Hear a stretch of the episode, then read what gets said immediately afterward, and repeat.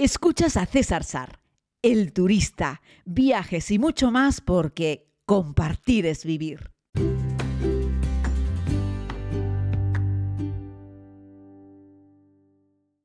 Muy buenos días a todos y a todas, querida comunidad. Les saludo desde la isla de Tenerife. De nuevo, el Teide está presente bajo un cielo azul. No hay mucho más que explicar cuando amaneces por la mañana, abres la persiana y descubres que esa es la postal. Es lo que hay que decir. Estoy aquí en la Rotava, en la isla de Tenerife, en mi islita, que también es tu islita, pues disfrutando de un comienzo de viernes. Vamos con este podcast en el que voy a dar paso a, David, que nos ha mandado un audio para hacernos una petición eh, sobre uno de los temas, precisamente del que vamos a hablar hoy. Vamos a escuchar a David primero. Hola César, es un placer mandarte tener contacto contigo. Eres un crack de los viajes. Me llamo David, soy un seguidor tuyo desde hace tiempo, bastantes meses, desde la primera temporada incluso. Y nada, eh, viendo que siempre eres tan afín a, todos los colectivos de personas que viajamos, seamos mujeres, seamos hombres, seamos de todo tipo, porque todos somos humanos. Nada, solo decirte que me gustaría que por favor nos contarías tu experiencia con la gente con discapacidad, que veas tú viajar, si te llaman la atención, qué sitios buscan ellos eh, ¿qué sitios recomendarías tú para la gente con movilidad reducida? Eh, lo que sea. Eh, ¿Qué es lo mejor para viajar para una persona con discapacidad? ¿Qué ventajas, qué cosas, tu experiencia que nos puedas ayudar? Un saludo.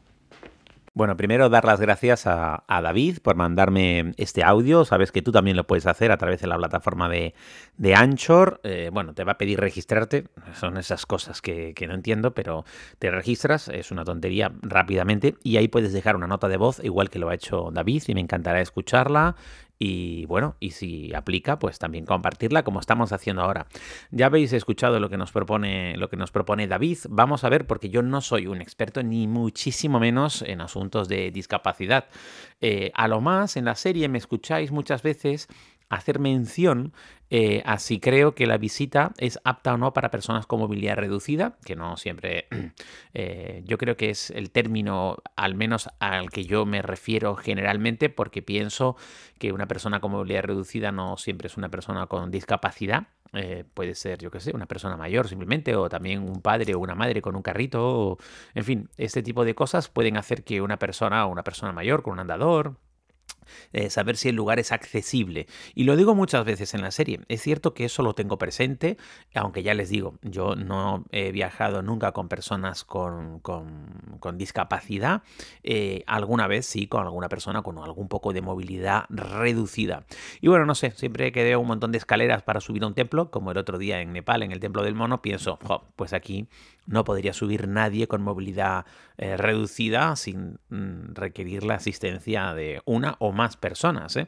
De hecho, saqué una foto a un monje budista tibetano que estaba bajando precisamente por esas escaleras del templo del mono y bueno, estaba asistido por otras tres monjes jóvenes porque aquello era una cuesta, una empinada espectacular, los escalones además estaban altos, la inclinación era significativa.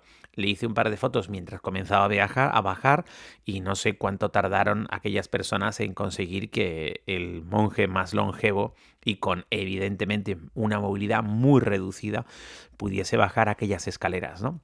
Voy a intentar responder a la pregunta de, David y puede que os sirva a vosotros, pues por ejemplo, si planeáis un viaje con personas, eh, pues eso, con movilidad reducida, por cualquier circunstancia. No tiene por qué ser una persona que va directamente en silla de ruedas, sino puede ser una persona que camine pero con dificultad.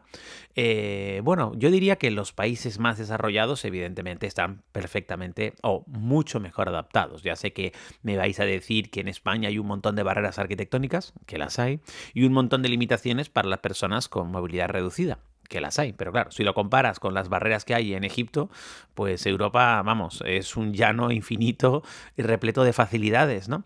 Hoy en día los principales museos del mundo, en el mundo desarrollado, yo qué sé, desde el Metropolitan Museum al Louvre, pasando por el British Museum o por cualquier otro, o el Prado, están adaptados para personas con movilidad reducida o cualquiera que sea la limitación que tenga esta persona. Siempre va a haber un acceso para entrar. Eh, claro, me dirás, César, sí, pero sácanos un poco de Europa, ¿no? Y sácanos un poco de Estados Unidos.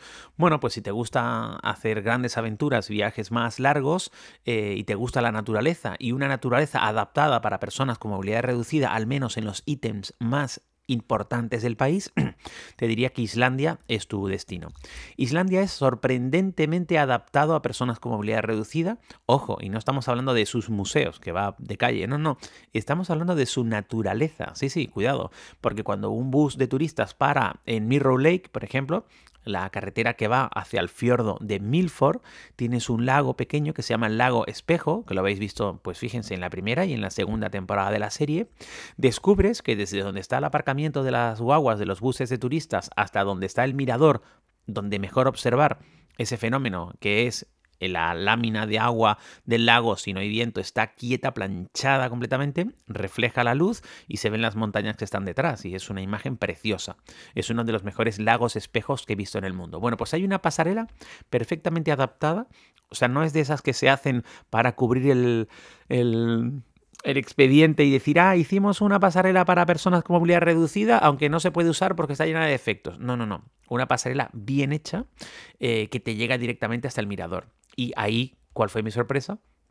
que encontré en mi última visita, pues no sé, había como seis o siete personas en, sillas de ruedas directamente, en esas sillas de ruedas eléctricas, eh, y es que había una visita de turistas eh, con discapacidad eh, y en unas guaguas enormes adaptadas donde por un lado metían las sillas y por otro lado entraba el turista. Una cosa, vamos, de primerísimo mundo, no, lo siguiente, ¿no? De primera división. Y ellos de forma autónoma, cada una de esas personas había bajado con su silla hasta el mirador y estaban disfrutando del paisaje igual que el resto de los turistas. Luego, a partir de ahí, me quedé un poco con la movida y dije, espera, espera, porque claro, yo veía rampas en los lugares que visitaba de Nueva Zelanda, pero no había caído una cuenta en que la mayoría de los lugares que tienen un interés natural eh, y turístico, están adaptados, pero casi todos. La zona de los pancakes también, que se recordáis que son como un montón de piedras de lasca, una colocada encima de otra al lado del mar. Eh, no es que estén colocadas, es que la erosión del viento eh, y del mar los ha dejado así. Es muy bonito, lo veis también en la segunda temporada de la serie. Bueno, pues eso tiene también unos caminos que están adaptados para personas con movilidad reducida. Hay algunos puntos en concreto que no, pero tienen una vía alternativa. Podríamos decir que el 70% de la visita se puede hacer para personas con movilidad reducida. Y eso, eso sin duda alguna es mucho. Y todos los ítems naturales que encuentras entrando hacia el fiordo de Milford están adaptados. Por supuesto, entrar al barco que te permite hacer la navegación por el fiordo también. Y como eso, otras muchas cosas. La mayoría de los parques termales de Taupo, por ejemplo, en Nueva Zelanda, en la isla norte, también están adaptados para que con pasarelas de madera, pero bien hechas. Insisto mucho en esto de bien hechas, porque a veces yo que sé, voy a lugares en los que veo rampas para personas con movilidad reducida o sillas de ruedas y te das cuenta que por allí jamás te podrías meter con una silla, ¿no? Y bueno, lo mismo para personas eh, que caminan, pero que les cuesta más caminar, intentar que sea pues más llano, que tenga pocos escalones, que si tiene, un tiene varios escalones tengan unas rampas con poca inclinación que sean adaptadas, eh, y bueno, incluso en aquellos lugares, yo que sé, donde están las piedras jirafa, aquellas enormes, también hay un sendero y es bastante llano y se podría caminar despacito, también suelen colocar bastantes bancos para que te puedas sentar a descansar un ratito, eh, si tienes un problema de eso de se me carga la espalda y no puedo dar cuatro pasos más, bueno, pues Nueva Zelanda está repleto de lugares que puedes visitar si eres una persona con movilidad reducida por cualquiera de las circunstancias. Por supuesto, si eres una familia y vas con los niños, eh, también, es decir, para meter ahí un carrito, eh, pues eso, pues para llevar un, chavo, un pequeñajo en una mochila en la parte de atrás, en fin, está muy bien preparado, está muy bien adaptado, pues para permitir el acceso a todo tipo de turistas, ¿no? Y eso es algo de agradecer. Eso lo encuentras en Nueva Zelanda, lo encuentras también en Australia. Podríamos decir que Nueva Zelanda es un 10. Bueno, vamos a darle un 9,9, ¿vale? Podríamos decir que Nueva Zelanda es un 9,9. Ojo, no estoy diciendo que se pueda acceder a todo el país, pero sí estoy diciendo que los principales monumentos naturales que son de interés turístico se puede acceder. Eh, luego, evidentemente, hay un montón de país que es más salvaje. Ahí, evidentemente, no puedes, ¿no? Eh, pero todo lo que está arreglado, que sale en un mapa, ahí sí. Pongámosles 9,9 a Nueva Zelanda. Bueno, pues yo le pondría un 8,5 a Australia, como segundo lugar perfectamente pensado para que las personas con movilidad reducida puedan acceder. Luego, todos los parques nacionales en Estados Unidos eh, que no son pocos y que son muy buenos, están adaptados para personas con movilidad reducida. Todos.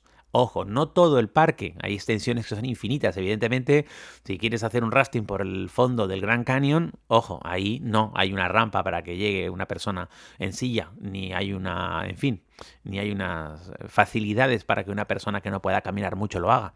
Aunque creo que si se los pides te pueden llevar en una especie de yolet de estas también, ¿eh? O también en burro, que también se baja en burro.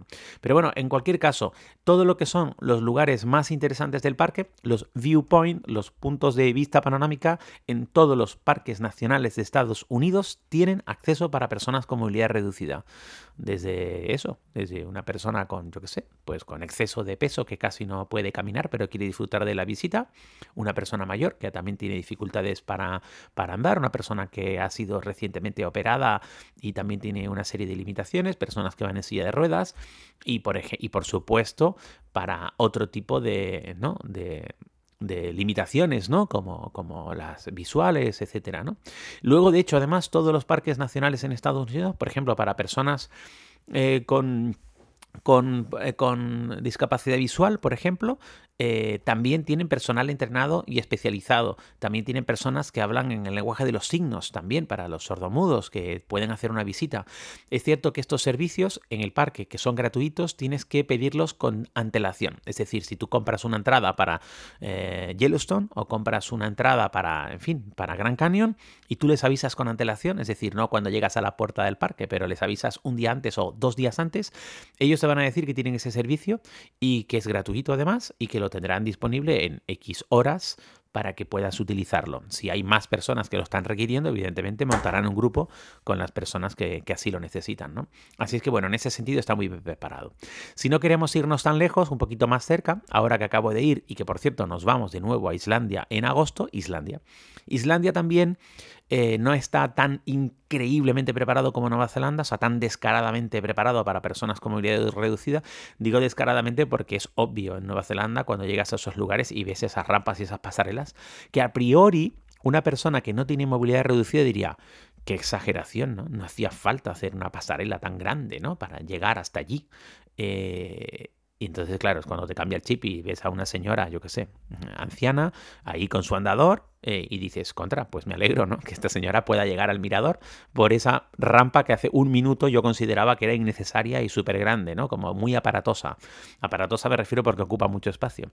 Y bueno, lo que están haciendo es permitirlo. Nueva Zelanda tiene cosas parecidas en algunos de los ítems y luego muchas de las visitas que tiene a las cataratas, pues la guagua o la furgoneta, que nosotros vamos a ir en una furgoneta para en un lugar relativamente cerca y tendrías que caminar, depende del lugar, 100 metros, 200 metros, pero generalmente en un camino llano y bastante accesible y bastante bien preparado, adaptado, aunque estés caminando sobre una, algunas veces sobre una especie de lámina de gravilla eh, compactada, pero muy, eh, muy fácilmente caminable, ¿vale? Eh, y de hecho hay algunos puntos en los que hay alguna barandilla incluso para que te puedas sujetar, ¿no? Así es que bueno, ya te digo, Islandia podría ser otro destino fácil, así como dentro de lo que es un poco más de aventura y naturaleza para poder hacer un viaje para personas con, movilidad reducida. Sitios imposibles, bueno, imposibles, depende, eh, cuidado. Egipto, que acabamos de estar ahora. Pues mira, Egipto te diría que más o menos mm, la mitad de las visitas, de las que haces típicas en un tour de 10-11 días, están un poco más jodidas para una persona con movilidad reducida. Bueno, sobre todo entrar a las pirámides es impensable. O sea, no, no, eso es muy difícil, ¿no? Hay que ir agachado, grandes cuestas, muchas escaleras, eso es, no, no es apto. Eh, pero ojo, cuando vas con el crucero, pues la otra mitad de las visitas, pues yo que sé, Luxor, Karnak, eh, Éfesos, muchas de las otras visitas que haces están prácticamente en llano. La dificultad la tendrían a la hora de entrar y salir del barco, pero no sé si estas empresas se las pueden ingeniar de alguna manera para facilitar el acceso y la salida del barco, que casi siempre tiene escaleras en el puerto, en el muelle en el que atracan, para entrar y salir. Yo creo que tendrán algún sistema para solventar ese, ese inconveniente. Luego vas en el bus y luego esas visitas, que algunas se hacen también incluso caminando desde el barco, ¿eh? luego esas visitas podríamos decir que buena parte de ellas, si no el 100% del monumento, si no el 100% de, mm, del hito arqueológico em, sí se puede caminar, buena parte de él, ¿vale? Lo digo porque estoy echando memoria y veo que es bastante llano y que hay sitios donde sentarse. No siempre hay rampas de madera, lo digo porque igual una silla sobre, sobre esa superficie con piedra suelta no va, pero una persona con movilidad reducida o un andador despacito, yo creo que podría hacerlo. Es decir, si la ilusión de tu vida es hacer Egipto, míralo bien porque es cierto que no vas a poder ver el 100% o por lo menos no desde el interior, pero yo no me quedaría de visitar Egipto por un problema, o sea, por una limitación de estas características. Yo mm, me arriesgaría a hacerlo eh, pensando que no lo voy a ver todo, pero mejor ver algo que no ver nada, ¿no? Por ejemplo, lugares como mm, Persia, donde hemos estado ahora también, ¿no? Yo estoy haciendo memoria en los sitios en los que he estado hace poco, ¿no? Pues yo que sé, Persepolis tiene un montón de escaleras para subir en la entrada principal, pero es cierto que tiene una rampa lateral que la gente no, no la ha visto eh, no la suele ver, me refiero, y ahí puede entrar una persona con movilidad reducida, sin prisa pero sin pausa. Luego la visita eh, en lo que es el interior de la Gran Polis, del Persepolis, es muy llana y bueno, y sin prisa pero sin pausa, de nuevo piedra compactada y puedes caminarla. Así es que bueno, es una visita que la puedes hacer. Eh, a la mayoría de las mezquitas y los templos y los jardines persas que hemos visitado también puedes entrar. Es cierto que a lo mejor alguno de los palacios pues tiene unas escaleras angostas para subir al primero o al segundo piso. Ahí no lo veo, sobre todo porque son escalones muy altos y muy estrechos. Pero el resto de la visita sí, podríamos decir que en Persia yo diría que como un 70% de la visita eh, se puede hacer para una persona con movilidad reducida, sea cual sea la limitación que tenga, ¿no? Que ya es bastante. Decir, coña, pues voy a Persia y veo un 70%, ya me parece bastante para una persona que se está planteando quedarse en casa y no ver nada, ¿no? Pues en este caso, mira, yo te animo a que, a que lo hagas, ¿no? Me decía alguien de la comunidad el otro día, evidentemente creo que relacionado con personas con movilidad reducida, que por qué no organizaba yo un un viaje para personas con discapacidad y le decía que no, que no, que yo no lo veía, no porque es una, no digo que no se pueda hacer, digo que yo no soy un experto en hacer algo así. Em, y, bueno, sería hacer algo monográfico. Creo que a la persona no, no, le sentó bien que le dijese que no. Yo creo que a veces tenemos que estar también preparados a que cuando propongamos algo nos digan que no. Y también ser lo suficientemente honestos como para decirle que no a la gente a cosas, ¿no? Y bueno, me propuso algo así y yo la verdad es que no me, no me veo. No me veo porque no soy experto en, en mover personas con movilidad reducida. Eh, y me parece que evidentemente si es un grupo todo, o sea, una cosa es que en un grupo haya una persona y otra cosa es que montes un grupo entero de personas con, movilidad reducida. Y creo además que era referencia a menores también, ¿no? A niños, creo, con algún tipo de, de, no sé, niños especiales por alguna característica, ¿no? Imagínate, ¿no? O sea, eso está claro que todos esos padres y madres que hacen estas cosas, me parece que hay que darles un premio, porque sin duda alguna es un sobreesfuerzo y es una dificultad y sacan la paciencia, pues supongo que donde otros no la encontramos, eh, para poder hacerlo y yo les aplaudo, pero también tienen que entender eh, que yo no me veo organizando un viaje para personas eh, con movilidad reducida, todos, y además, pues yo que sé, un monográfico niños con problemas, ¿no? Problemas me refiero a niños con, con algún tipo de especialidad, ¿no? Y, bueno, pues eso, que quería también comentarlo, eh, porque queda muy fácil y muy bonito decir, sí, sí, sí, claro que sí, por supuesto, vamos a hacerlo, pero yo la verdad es que no, no me veo, sobre todo porque es algo que no he hecho nunca, ¿no? Y yo creo que es bueno reconocer cuando alguno tiene alguna limitación, aunque sea por desconocimiento. Igual lo que estoy diciendo es una solemne tontería y es algo muy fácil, pero a mí de entrada me parece complicado y muestro cuáles son mis reparos o mis temores al respecto, ¿no? Eso no, no quita para que cualquier persona que esté escuchando este podcast, sea cual sea su situación, se pueda apuntar a un viaje, me lo pueden preguntar, oye César, yo tengo este tema. ¿Tú cómo lo ves? Y yo te diría, bueno, pues eh, por ejemplo nos pasó con una de las chicas en el viaje de Tanzania, que tiene problemas para subir y bajar escaleras, ¿no? Eh, y preguntaba, ¿se iba a quedar sin el viaje de Tanzania por su miedo a subir y bajar del jeep? Que tiene su historia, son un par de escalones la subida y la bajada del jeep.